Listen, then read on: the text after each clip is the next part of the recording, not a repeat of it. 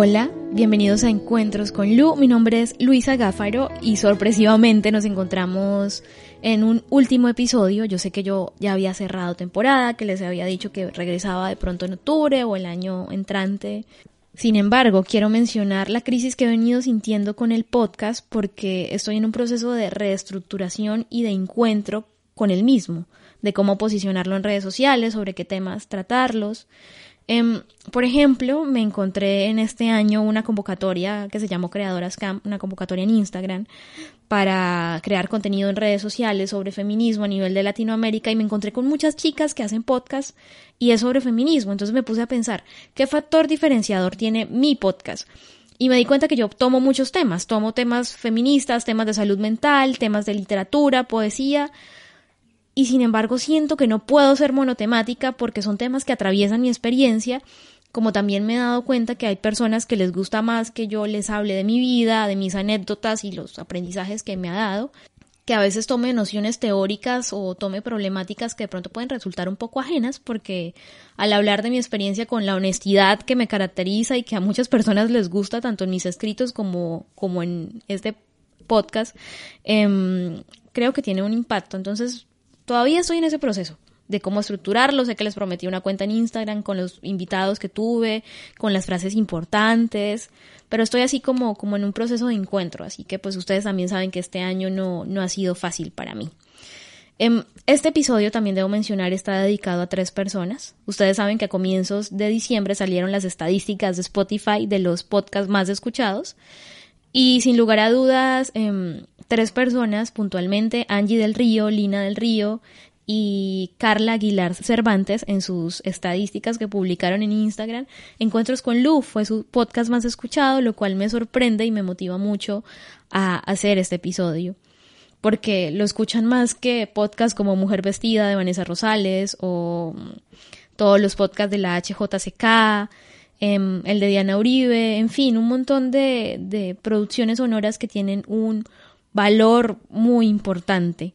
Bueno, sin más preámbulos, vamos a hablar de esas cosas que aprendes en un año pandémico, que son una serie de aprendizajes, los voy a mencionar sin ningún, sin ningún orden particular, y voy a ir hilando la conversación alrededor como de las experiencias y las reflexiones que nos invita a profundizar este año tan caótico.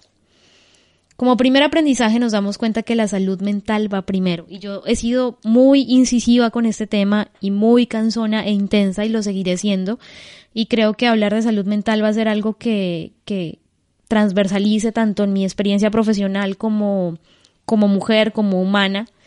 Colombia es uno de los países o se consideraba los países más felices del mundo, ¿no? Y gracias a este 2020 las estadísticas nos mostraron lo contrario, nos mostraron que, que el confinamiento, la pandemia afectó seriamente la salud mental de toda la población. Bueno, esto estuvo aunado a que los niños dejaron de ir a sus colegios, los jóvenes también, muchas personas perdieron sus trabajos, muchas personas eh, quebraron con sus negocios, en otros casos más densos em, y que los acompaño en su dolor, muchas personas perdieron a seres muy queridos. Y eso cuando hablamos de causas puntuales, pero también hay enfermedades invisibles como la depresión o la ansiedad que no tienen causas puntuales y que poder decir algo concreto de por qué tengo depresión o por qué tengo ansiedad es muy difícil, es un proceso complicado. En ese sentido, me alegra mucho que las estadísticas, que los gremios de la salud y que las redes sociales nos hayan ayudado a prestarle atención a la salud mental, a darnos cuenta que por lo menos en el caso colombiano el sistema de salud en cuanto a atención a salud mental es precario y es poco humano. Al mismo tiempo a darnos cuenta que, es importante cuidar la salud mental en familia, que es importante em, también trabajar nuestro interior y para eso hablo de un libro que a mí me cambió la vida, que fue ese libro de la depresión no existe, con el no tachado del escritor y periodista Juan Carlos Rincón y ilustrado por la Che, por esta ilustradora política em, que hace humor político en el espectador. Y este libro pues es una guía didáctica de cómo comunicarnos o cómo no caer en esas frases cliché para una persona con depresión, pero siento que el libro tanto ayuda a quienes somos cercanos, a personas que tienen esta enfermedad, como también a personas que padecemos esta enfermedad. Entonces, creo que este libro a mí me cambió mucho. Me, me sentí, lo he leído como unas tres veces, he escuchado el audiolibro otras cinco, y gracias a ese libro y a los referentes que iba encontrando en la conversación de palabras con su escritor, me di cuenta que puedo conversar mi salud mental, que puedo conversar, que puedo comunicarme mejor, que puedo decir, soy Luisa Gáfaro, tengo depresión, sufro de ansiedad y no me da vergüenza decirlo. Y voy a terapia sin sentir como todo este estigma social que se ha venido sintiendo a lo largo de los años. Por eso me parece muy puntual que, que la salud mental se haya convertido en una prioridad. Todavía hay mucho que trabajar. Vi en redes sociales muchas iniciativas de psicólogos, em, de universidades que vincularon y se unieron para, para dar eh, asesorías gratis, para dar sesiones gratis, para brindar terapia a costos más accesibles, incluso para investigar sobre el impacto que tuvo la pandemia en la salud mental de los colombianos. Si no estoy mal, Mutante ORG publicó un informe en El Espectador sobre lo mucho que nos jodió la pandemia a nivel mental. Entonces creo que en mi caso personal, siento que ahora la piloteo mejor, que puedo mirar a la depresión a los ojos, aquí jugando un poco con las metáforas literarias, y preguntarle por qué vienes, a qué vienes y que puedo manejar mi tristeza de mejor forma. Y aunque pues obviamente me duele y es paralizante y es una cosa que por ejemplo recuerdo haber tenido una crisis en agosto o en septiembre que me dejó paralizada cinco horas llorando en un rincón y sin poder respirar y el ataque de pánico y el montón de ladrillos intangibles en el pecho.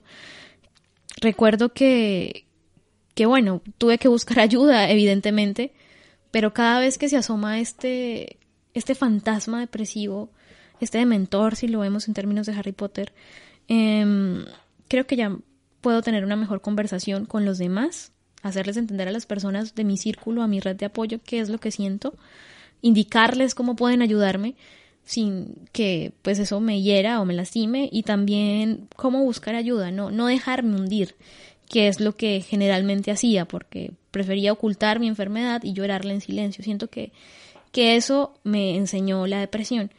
Y esto lo uno al, lo, lo hilo al segundo aprendizaje, que es los amigos son hogar mis amigos son hogar. Indudablemente tengo un grupo de personas muy cercanas que me han acompañado la última década y también otros amigos que fue encontrando en el camino, pero los amigos son hogar, indudablemente.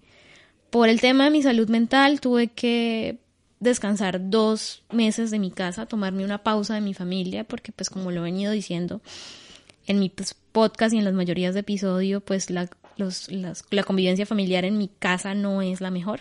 No solamente es mi experiencia, la pandemia también nos hizo dar cuenta de las fisuras familiares que hay en muchos hogares porque cuando muchas personas, por ejemplo en el caso de los padres que son proveedores en este sistema patriarcal, solo llegaban a dormir y ya a sus casas y a comer y eventualmente compartían el fin de semana y ya, pero no, nos vimos conviviendo 24/7 con personas que son de nuestra familia y que solo veíamos a la hora de la cena o que quizás nunca veíamos. Entonces, en ese orden, muchas fracturas familiares se hicieron evidentes, muchas cosas tal vez se pudieron solucionar en algunos casos, pero en otros no. Y por eso la violencia intrafamiliar aumentó considerablemente, lo mismo la violencia basada en género, sobre todo en Colombia. Fue el año en que más feminicidios hubo y Hubo muchos estudios, puntualmente los invito a revisar la página del Observatorio de Género del Norte de Santander, que tiene informes de cómo la pandemia em, aumentó los casos de violencia basada en género en los hogares y también tienen un informe sobre el tema de la violencia basada en género en mujeres migrantes y mujeres que están en situación de vulneración y precariedad en este momento creo que en mi caso, afortunadamente tengo amigos muy valiosos y yo tuve que irme dos meses a Bucaramanga, a estar con mis amigas em, y respirar, y respirar de mi familia, porque hay cosas que, y hoy día digo, hay cosas que no se van a solucionar, hay cosas, las personas no cambian, es mi gran aprendizaje, las personas no cambian. y más cuando son personas que tienen arraigadas tantas violencias que desde su perspectiva son normalizadas, pero en mi caso no lo son.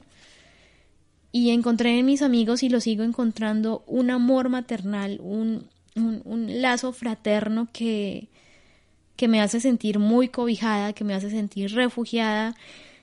Y a mis amigos cercanos, y me están escuchando, gracias en serio por ser hogar, gracias por, por sus oídos abiertos, sus brazos abiertos, su chat disponible, su atención abierta a esos audios a veces de cinco minutos o más. Em, para, para escuchar mis angustias, mis inquietudes, mis reflexiones y sobre todo por decirme aquí estoy y cuando quieras te escucho. Y eso ha sido inmensamente valioso para mí. Em, como tercer aprendizaje, y otra vez hablando de la familia, vuelvo y repito, y como les he dicho a lo largo de este podcast, quitémonos ese concepto de que la familia es sagrada, Quitémonos esa noción de que la familia es lo más importante porque no lo es. Quitémonos eh, eso de que tenemos que amar a las personas que son nuestra familia. No, para nada. Em, algo que le agradezco al COVID puntualmente y al, por ejemplo, en Norte de Santander nos encontramos en una situación bastante crítica porque a diario hay 30 muertos, las UCI, las camas de UCI están agotadas, y pues se tuvo que decretar de nuevo un toque de queda y pues pico y cédula y demás. Gracias a eso no tuve que compartir la cena de Navidad con mi agresor. Pero gracias a eso, porque pues si eventualmente yo eh, comunicara esta situación a mi familia, pues no iba a pasar nada y no iba a cambiar porque pues mi familia tiene una posición muy machista al respecto.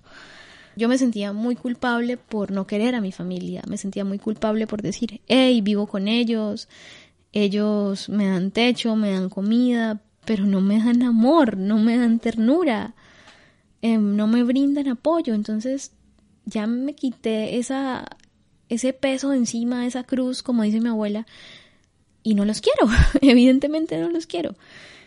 Y quítense ese peso de encima, en serio. Si, si ustedes, por ejemplo, los, las cenas navideñas y los encuentros navideños son escenarios de violencia, silenciosa de violencia sutil, escenarios para ver a esos miembros de la familia que no toleramos, escenarios para conversaciones incómodas que nos afectan mucho, por ejemplo, como hey, ¿cómo estás de gorda? O por ejemplo, ¿y el novio para cuándo? O por ejemplo, ¿usted no se ha graduado de la universidad? Conversaciones que a nadie le interesan porque son cosas íntimas y son cosas de nuestros proyectos de vida. Entonces, siento que si ustedes están en un entorno familiar y ese entorno familiar les hace daño, ese entorno familiar los hiere y ustedes no están listos para procesar o para perdonar, aléjense de ahí. Yo tengo como prioridad alejarme de mi familia, claramente, solamente que en este momento no lo he podido hacer por cuestiones de eh, laborales, que pues trabajo asegura cierta estabilidad económica, pero por lo menos gracias a, a una cosa que me inventé para sobrevivir diciembre, a las novenas poéticas que, que inventamos con un grupo de amigos, y hablamos del exilio, entonces yo me exilio de mi familia. Y es muy difícil, es muy difícil hacerlo dentro del hogar, es muy difícil, me cuesta. Pero por ejemplo, cuando se dan estas peleas, cuando se dan esos comentarios, yo me encierro y me autoexilio. Es como, ellos verán, si tú estás escuchándome y si para ti es difícil como, hey, no me puedo alejar de mi papá que es un maltratador, no me puedo alejar de mi mamá que me insulta todo el tiempo, no me puedo alejar de, de mi tía racista o de mi tía homofóbica porque pues no tengo dinero, porque dependo de ellos, eh, autoexíliate. Yo sé que es difícil, pero, pero se puede, se puede dejar ese, esa carga y uno se libera de muchas culpas que no corresponden. Pero pues obviamente esto no funciona en todos los casos, ¿no? Igual siempre hay que alejarse desde el agradecimiento, no del rencor yo todavía estoy en ese proceso en que les guardo rencor, pero, pero también es como agradecer y alejarse. A veces en la distancia se fortalecen los lazos y, por ejemplo, en mi caso personal, los dos meses que estuve fuera en Bucaramanga ayudó mucho a que por lo menos mi mamá y yo tengamos una mejor relación eh, interpersonal en este momento, una relación un poco más, más amable. Es difícil, pero, pero pues ahí vamos, como dijo J Balvin. Bueno, en un cuarto aprendizaje y es esto como, como, bueno, esto es una cosa muy íntima mía, pero igual se las voy a contar. Em, los correos electrónicos salvan vidas. Yo soy una persona muy arcaica, una persona que le gustan las cosas viejas, que le gustan las costumbres de antaño. Y a mí me encanta escribir cartas y siempre me ha gustado escribir cartas y dárselas a mis amigas y eso era lo que hacía en el colegio. Eventualmente tuve parejas que les escribí muchas cartas, pero pues ellos no las valoraron. Empecé a escribir correos. Em, gracias a una iniciativa de Vanessa Velázquez, que ella es em, influencer en Instagram, bueno, no sé cómo se dice, but Instagramer, no sé cómo se pronuncia, em, arroba ficcioncitas, la encuentran en Instagram. Y, y ella pues postuló una iniciativa de escribir correos a desconocidos, como si fuesen cartas, como de manera epistolar, para liberarse un poco de la carga emocional de la pandemia. Yo lo intenté, me, me uní a esa iniciativa de ella, pero resulta escribiéndole correos a alguien que en ese momento es una persona muy importante en mi vida, pero yo juraba que esa persona no me iba a responder. Porque pues esta persona es una persona que vive muy ocupada, una persona que desde una esfera exterior pues es una persona importante, es una persona que trabaja en un medio de comunicación también relevante y que hace muchas cosas y uno pensará, pero pues no tiene tiempo para responder. Eventualmente a los tres meses esa persona respondió. Puedo decir que en este momento Gmail se convirtió en mi red social favorita, pero no me suscita los mismos afanes que me suscita WhatsApp o me suscita em, Instagram con las conversaciones de, ay, le clavaron el visto. No, siento que los correos llegan como cartas que se demoran incluso meses o semanas y no hay problema y que no hay ese afán de la respuesta. Para mí esos correos que le envié a esa persona y que luego esa persona me respondió tienen un valor literario incalculable y fueron una compañía em, muy importante durante estos meses y son una compañía muy importante. El inmenso espacio que permite Gmail claramente a no, no todos son ese tipo de personas, pero pues a mí me gusta mucho que me escriban y también me gusta que me lean y de hecho yo soy una persona que escribe mucho y se derrama en prosa y valoro mucho que las personas se tomen el tiempo de leerme. Y tal vez lo relaciono un poco con los correos, es que no se cohiban de decir lo que sienten. No se cohiban de decir te quiero, no se detengan a decir me gustas.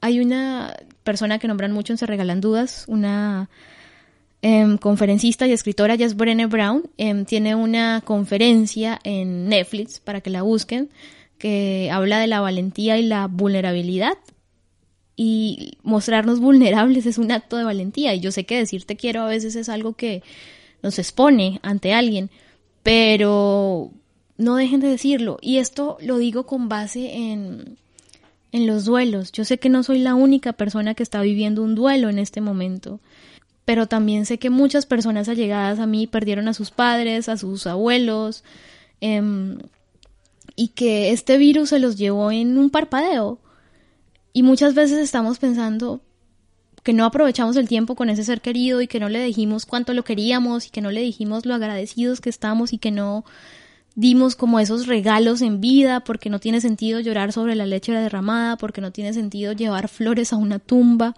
o a un restero cuando pues en vida difícilmente lo hicimos. Entonces yo en esos correos me he permitido una brutal honestidad, si lo podemos decir así.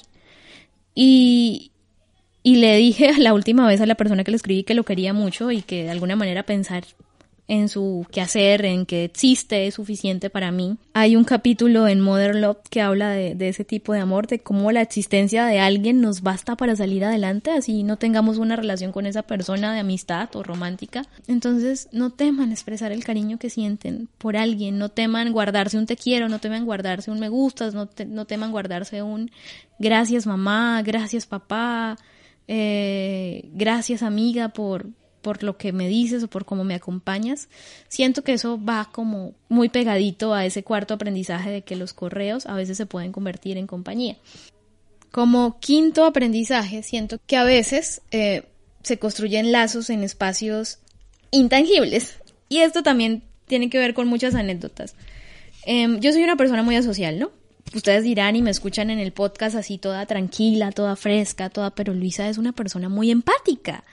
La verdad es que estar detrás de un micrófono y detrás de una pantalla me hace tener la confianza para hablar con ustedes.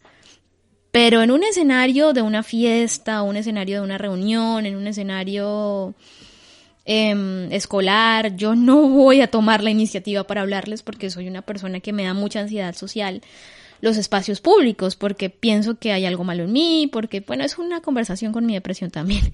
Em, pienso que no estoy bien vestida, pienso que todas las miradas están encima de mí, estoy luchando con la voz interna que me dice de, ay, pero tú eres muy aburrida. Entonces, para mí es muy difícil em, entablar lazos en, en escenarios presenciales y tangibles. Y este año fue el año que más amigos hice y amigas también. Y es muy chistoso porque no tuve que salir de mi casa para poder hacer esos vínculos y poder formar esos lazos. Entonces, bueno, en primer escenario está pues en la que la Violeta, que ya les hicimos un podcast a mi colectivo feminista y se lo dedicamos y escuchamos esas, esas voces maravillosas que me encontré en el camino del feminismo y gracias a un grupo de WhatsApp entonces sí, hablaba de la que la Violeta y hablaba de cómo esta, esta sororidad, esta juntanza con las mujeres y con muchas mujeres de Cúcuta y de Bogotá y de Barranquilla y de otras partes del país, pude formar lazos y puedo decir orgullosamente que tengo un grupo de amigas que me protege, que me aconseja y me cuida. Como esa frase de el Estado no me cuida, me cuidan mis amigas. Em, también estuve en un curso de derechos humanos de, dictado por, por la Fundación Reconciliación Colombia. Y allí también me encontré con, con personas maravillosas y personas que hoy día puedo llamar amigos, que, que en el ejercicio pedagógico, que aunque es muy difícil estar y trasladar la educación a una pantalla, porque la verdad yo estoy agotada en las pantallas, pero me siento más cómoda hablando frente a una pantalla que hablando con mi familia. Em, es muy difícil estar cuatro horas pegado a una conferencia o, una, o en una reunión o en una clase sin embargo, eso facilitó tejer vínculos con personas muy, muy bonitas, que, que, que nos tenemos las mismas preocupaciones sociales, como trabajar por la construcción de paz de un mejor país, por ejemplo, que era el objetivo de, del curso en Derechos Humanos. Y finalmente están la literatura y la poesía, está el Club de Poesía Las Andariegas, em, los pueden seguir en Sincronía Editorial en Instagram con este club de lectura nos reuníamos semanalmente a leer poesía, pues ahorita pues está cerrado, hasta el año entrante hay nuevas nuevos encuentros y leíamos poetas mujeres y leí yo una cantidad de poetas mujeres inigualable, una cantidad de mujeres anónimas que no sabían que existían, pero cuya poesía me, me movió todas las fibras. Estamos hablando de personas como María Mercedes Carranza, y se me van los nombres, eh, Rosario Castellanos, Ida Vilariño, una serie, Piedad Ponet, bueno, con ellos hablar sobre la vida de estas mujeres y lo difícil que es ser poeta y publicar siendo mujer, que si lo fue difícil en años anteriores sigue siendo, sigue siendo un acto heroico en la actualidad, em, porque pues la literatura es un mundo de hombres. Y en el ejercicio de leer más mujeres también me encontré con personas que puedo llamar amigos y con esta con este amor por la poesía creamos las novenas poéticas con María Alejandra Rodríguez, otra amiga, y nos reunimos todas las noches antes del 24 de diciembre a las seis y media por Meet y poníamos un tema, el exilio, por ejemplo, el erotismo, y la verdad el tema no es que nos sentáramos a leer poesía y ya. Em, leíamos poesía y a través de la poesía como excusa o como pretexto se generaba una conversación sobre eh, cómo enunciar la sensualidad femenina desde la poesía o esta felicidad autoimpuesta que nos dicen que tengamos las redes sociales y la publicidad y bueno, en estas épocas que deberían ser festivas, pero no, si tú te sientes mal, está bien estar mal, como dice Amalia Andrade en gran parte de su obra literaria.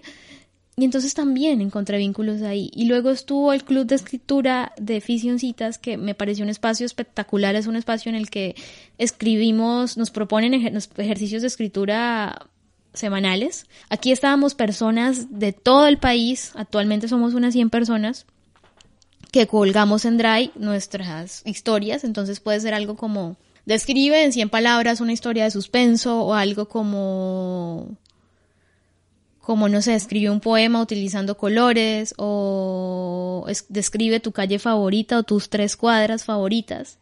Entonces en estos ejercicios pudimos encontrarnos y pudimos conocernos mucho más, conocernos a través de las letras. Algo que me pareció maravilloso eh, del club de escritura es que yo pude hacer catarsis de ciertos temas de mi salud mental que no me había atrevido a tratar desde la literatura. Por ejemplo, escribir sobre un tema de abuso. Yo nunca había escrito sobre lo que viví y luego como que un ejercicio me permitió hacerlo como revolviendo un poco de Sabrina la bruja adolescente con una canción de Taylor Swift y algo de Ana Fran y toda esa combinación permitió un relato doloroso pero bonito sobre el abuso, por ejemplo, y más cuando ese abuso se convierte en un secreto familiar de mal gusto, bajo ese dicho de que la ropa sucia se lava en casa, perdón, no, lo personal es político.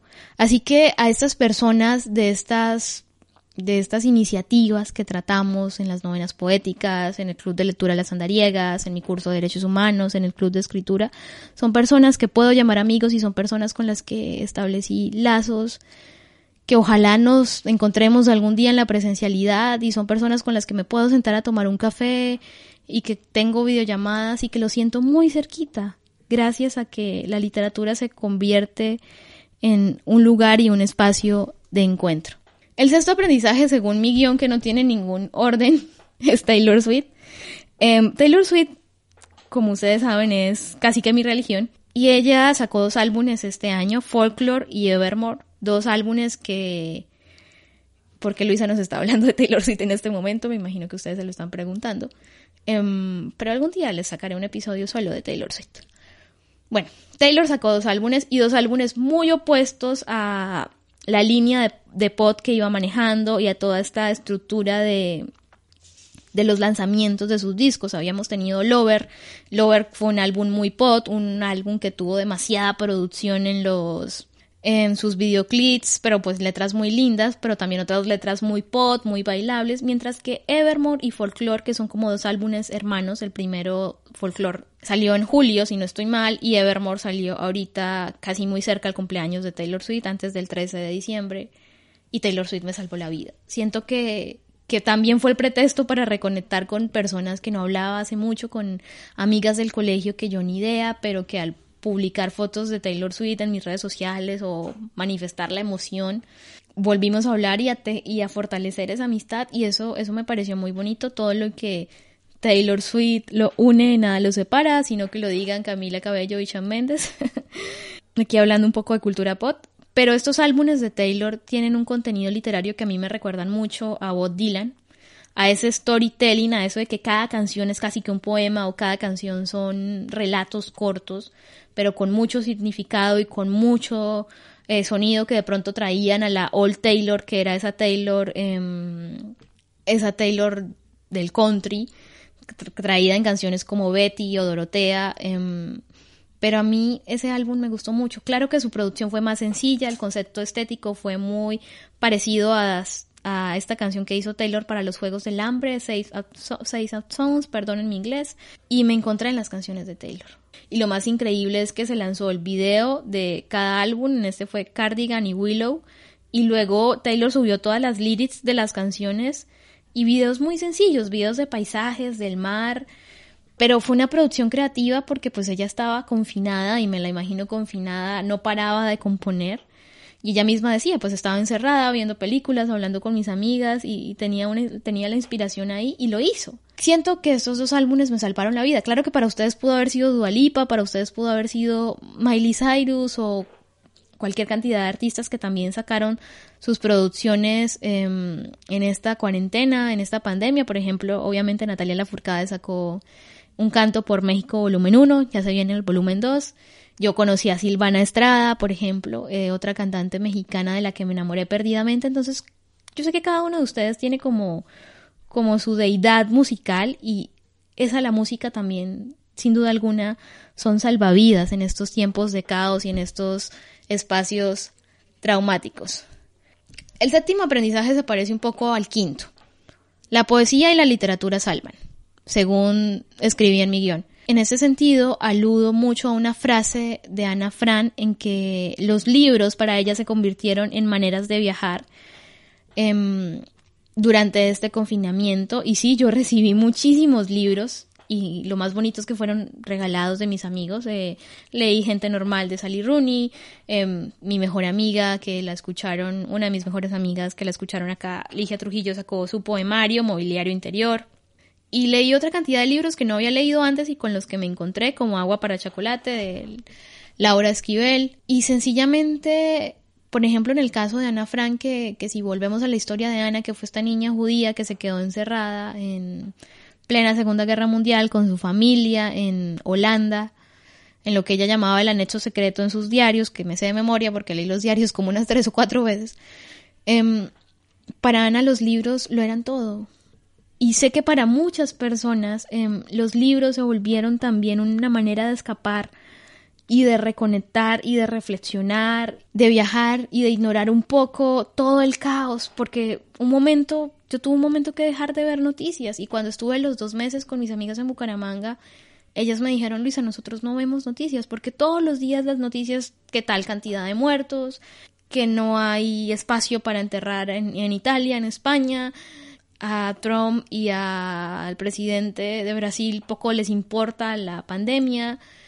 Y bueno, todo es caos en el mundo, vivimos en un mundo hostil, pero las noticias eran una cosa que a mí jodía primordialmente mi salud mental. Entonces, pues uno prefiere estar leyendo las crónicas de Narnia, viajando con Aslan, em, que estar poniéndole atención a cifras que realmente nos estaban enloqueciendo y incrementaban la situación de ansiedad y esta sensación apocalíptica que tuvimos todos durante la pandemia.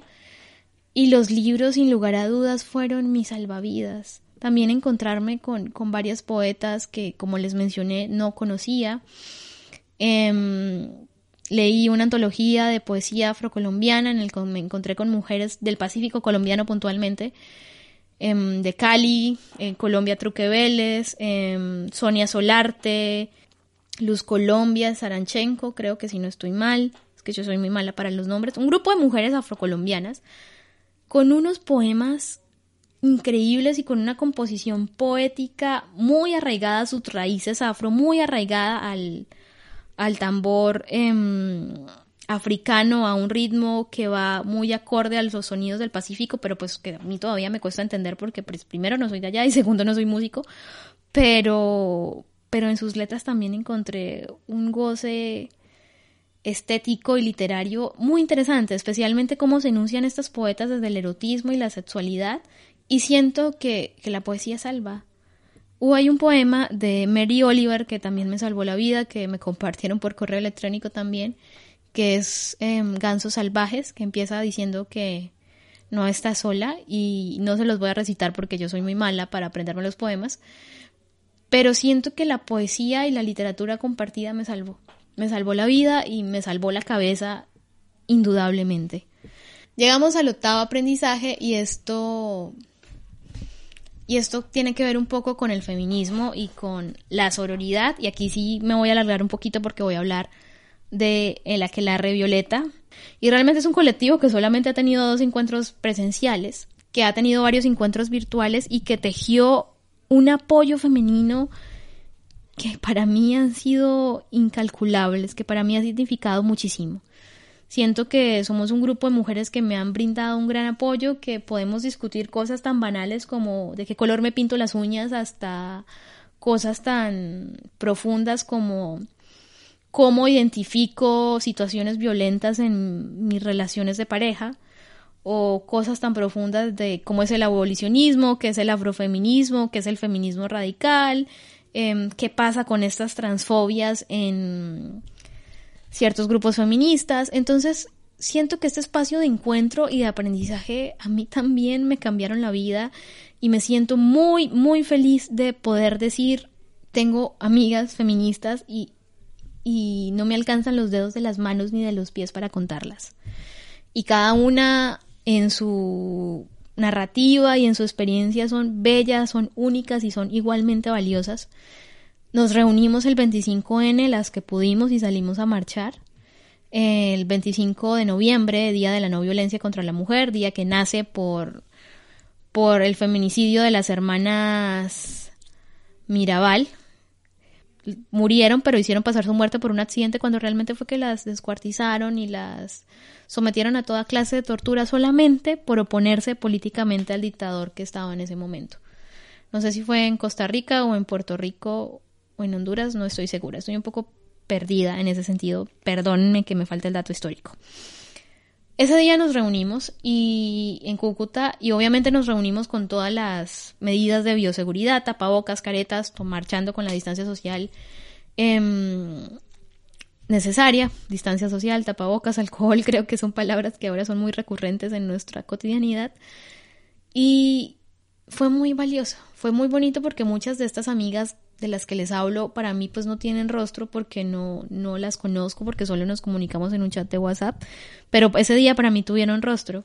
Y fue hermoso sentir esa, ese poder femenino, también como, como ver muchas iniciativas, ver muchos libros, ver gran cantidad de, de mujeres reclamando justicia porque si nos tocan a una, nos tocan a todas darnos cuenta que realmente ya todos no, todo nos duele más, que, somos muchas y que no nos vamos a quedar calladas y que a nivel global, a nivel mundial, hubo situaciones también que hicieron sacudir el feminismo. Por ejemplo, el 8 de marzo, el Zócalo en Ciudad de México, el Zócalo es como 10 veces la Plaza de Bolívar en Bogotá, es muy grande. Eh, tuve la fortuna de estar ahí el año pasado. Y se llenó de una mancha morada y verde. Em, salió Mon Laferte a cantar con Vivir Quintana la canción Sin Miedo, que es una canción que nace en modo protesta y rechazo a los feminicidios en México, eh, puntualmente a la muerte de Marisela Escobedo, que por cierto ese documental está en Netflix, no lo he visto porque siento que debo tener estómago para verlo porque a mí esos temas que me, afectan mucho pero muy recomendado. También Chile hizo una reforma constitucional que por primera vez eh, aplica una constitución con un enfoque de género. Al mismo tiempo, nosotros logramos en el Congreso que aprobaran la paridad. ¿Qué quiere decir la paridad? Que, que, igual cantidad de mujeres y hombres accedan a cargos políticos. Em, también el, el tema del aborto en Argentina ganó en Cámara, ahora hay que esperar que el aborto sea legal o que sea aprobado en Senado, pues ojalá, ojalá sí. Y pasaron muchas cosas, muchas cosas que, que, retumbaron y que, que fueron en su medida lindas y que nos hacen dar cuenta de que a medida que pasan los años el movimiento se fortalece y no nos van a callar, no nos van a callar. Y que el feminismo es algo que no solo abarca a las mujeres, sino que también abarca una interseccionalidad de realidades, llámese eh, mujeres trans, eh, mujeres rurales, en fin, creo que, que fue un año muy valioso para el feminismo, obviamente con, con heridas y con dolores, porque pues los feminicidios no cesan, porque la brecha de género sigue, porque hay muchas cosas que transformar, pero fue un año inmensamente valioso. Noveno aprendizaje habla de que nosotros mismos somos nuestra prioridad. Y aquí de pronto me pongo muy egoísta en el asunto, pero siento que eso fue algo que me enseñó el 2020, a darme cuenta que aunque pues yo soy una persona en sí misma, soy soy egoísta, ¿no? Soy soy siempre he pensado en mí, nunca me he dado a los demás. De hecho, de hecho sí tengo como como esta este interés de trabajar en cooperación internacional y de trabajar en temas de construcción de paz. Pero yo, Luisa, no soy capaz de... No entiendo las cosas como un sacrificio, ¿sí? Me voy un poco a temas religiosos. Em, muchos nos hicieron ver que el amor era sacrificio, muchos nos hicieron ver que, que se, toda esta historia del Jesús histórico de la fe católica, que, ay, que él sacrificó su vida por nosotros y no sé qué, y todas estas homilías que hablan de que hay que sacrificarse por el otro, pero ¿y nuestro dolor qué? ¿Y yo dónde quedo? Yo nunca he sido una persona así porque realmente siempre he estado muy clara que mi prioridad soy yo, pero pues me ha costado un poquito como también despertarme en ese sentido pero la prioridad es uno mismo. Si uno mismo no está bien, es muy difícil que otros proyectos en la vida em, den fruto de alguna manera. ¿Cómo voy a ayudar a otros si no estoy bien? ¿O cómo voy a amar a otros si tengo un pésimo concepto mío? Mm, claro que pues el discurso del amor propio también es un discurso que tomó muchísima fuerza este año, pero lo que yo les he dicho siempre y es que no nos vamos a amar de la noche a la mañana, es un proceso lento, es un proceso que incluso nos puede llevar toda la vida y en eso estamos. Sin embargo, yo me di cuenta que la prioridad soy yo, que lo primero es mi salud mental y que no puedo estar en un lugar o no puedo permitir que otra persona me agreda o me lastime o, un lugar en el que me genere incomodidad. Por ejemplo, em, no sé, llevo dos años sin tener una relación de pareja, pero creo que en mi próxima relación de pareja voy a parecer un detector de mentiras, pero más, más bien sería un detector de machitos o un detector de, de banderas rojas.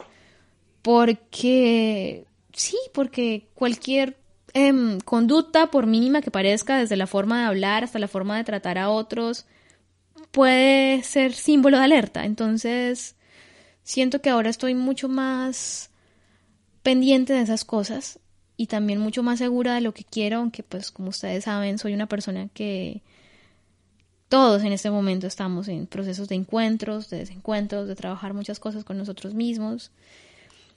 Y y esos fueron pues mis aprendizajes realmente. Bueno, mentiras, hay un décimo aprendizaje, lo olvidaba. Aprendí que estoy un poco menos sola.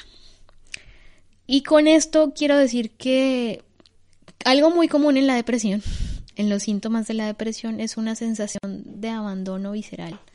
Es una sensación visceral en la piel quienes ya vieron Soul de Pixar que está en Disney Plus, em, de pronto entienden un poquito la referencia de las voces en nuestra cabeza que nos oprimen y que nos dicen que no valemos. A veces esas voces tienen cuerpo propio y nombre propio, o a veces no también. Y yo tenía esa sensación de abandono, esa sensación de que estoy sola, esa sensación de nadie me quiere, esa sensación de de me siento sola en un montón de gente y bueno, eso sigue siendo así porque pues no tengo lazos profundos con la gente con la que convivo, pero pero no estoy sola. Me di cuenta que no estaba sola, que están esos correos que me salvan la vida, que está la poesía, que están los libros, que están las personas con las que he generado lazos profundos en medio de realidades intangibles y virtuales. Em, que están mis amigas, mis amigos, que está el feminismo y que estoy un poco menos sola. Y lo más importante es que estoy conmigo. Y eso ha sido uno de los aprendizajes más valiosos.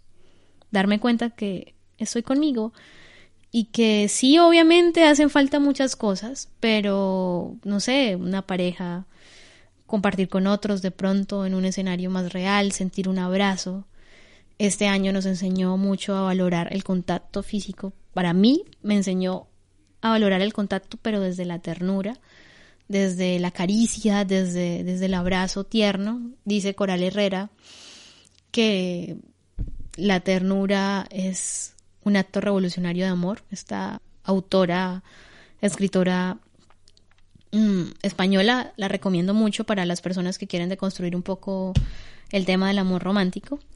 Pero sí, este año aprendí que estoy un poco menos sola y que estoy conmigo. Así que esos fueron mis aprendizajes y mis reflexiones de este año pandémico, de este 2020. Algo que les quiero dejar claro es que el 2021 no va a cambiar nada. Es decir, no quiero sonar pesimista, pero eh, las vacunas están van, están en proceso de llegar, en algunos países ya las están aplicando, em, pero pues la prioridad van a ser, como ustedes saben, em, los profesionales de la salud, las personas que tengan, que cumplan los requisitos de riesgo, en este caso las personas de la tercera edad, y que probablemente la vacuna para nosotros, no sé si llegue en diciembre o llegue en el 2022, pero el año va a seguir igual. Las clases van a seguir siendo virtuales. El comercio tendrá que reinventarse nuevas formas de subsistir. Vamos a seguir usando tapabocas, vamos a seguir cargando con tapabocas, alcohol y antibacterial como recursos imprescindibles en nuestra cotidianidad. Y entonces he oído muchas personas de no, el año entrante hago esto, pero no, el año entrante todo va a cambiar. No, no va a cambiar y no esperemos a que el año entrante cambie. Nosotros tenemos que cambiar, es decir, nosotros tenemos que adaptarnos a esas circunstancias porque pues el mundo nos está sacudiendo. Si no fue un coronavirus, probablemente habría sido el calentamiento global, o probablemente será el calentamiento global en unos años, o otros virus mucho más mucho más crueles. Yo sé que sueno muy distópica, sé que sueno terriblemente em, extremista con esto que les estoy contando, pero se los digo porque la invitación es a que nos adaptemos, a que tengamos nuevas perspectivas para trabajar las cosas, a que no caigamos en pánico, a que miremos las cosas desde con detalle y de ahí elaboremos nuestro actuar, ¿sí?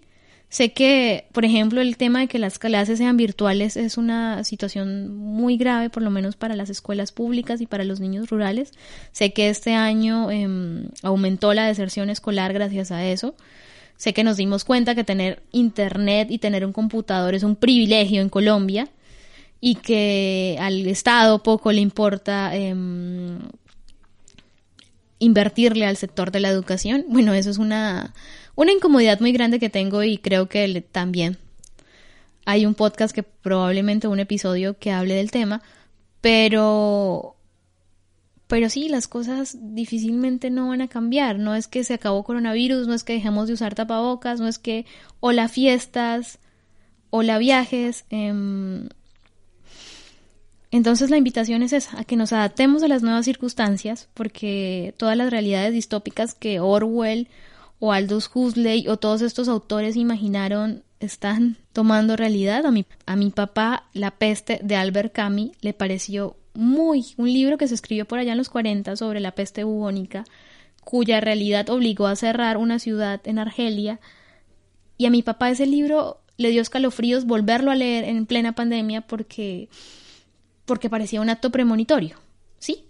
Y eventualmente muchas cosas van a pasar, pero la invitación es que se adapten a estas nuevas narrativas, a que no entren en pánico y a que de alguna manera nos acostumbremos a estas nuevas formas de comunicarnos y a estas nuevas formas de socializar, de interactuar y de aprender y a que trabajemos por lo que es realmente importante y que le prestemos atención a esas cosas que habíamos ignorado en años anteriores y que un año pandémico y un encierro obligado nos hizo ver y nos hizo dar cuenta que hay situaciones que realmente involucran procesos complejos, como el caso de la salud mental. Sin más cantaletas, sin más cosas, em, les deseo un feliz año nuevo, un feliz 2021. Em, agradezco a las personas que, como siempre, están escuchándome y pues también a que recomienden este podcast con sus amigos más cercanos. Em, les prometo repensarme un concepto, les prometo ver el 2021 qué nuevas ideas me trae para, para poder acompañarlos también y seguirnos escuchando y seguirlos acompañando en el día que sea que me estén escuchando, en el momento que sea. Ya si me están escuchando en el desayuno, si me están escuchando mientras conducen el carro, si me están escuchando mientras acomodan la ropa o me están escuchando en silencio con otra compañía, muchas gracias en serio por, por estar ahí. Porque así sea una o dos personas quienes me motiven a hacerlo, hace mucho no reviso las estadísticas del podcast, por ejemplo, em, aquí voy a estar. Así que feliz año, feliz 2021 y esto fue Encuentros con Lu. Les habló Luisa Gáfaro.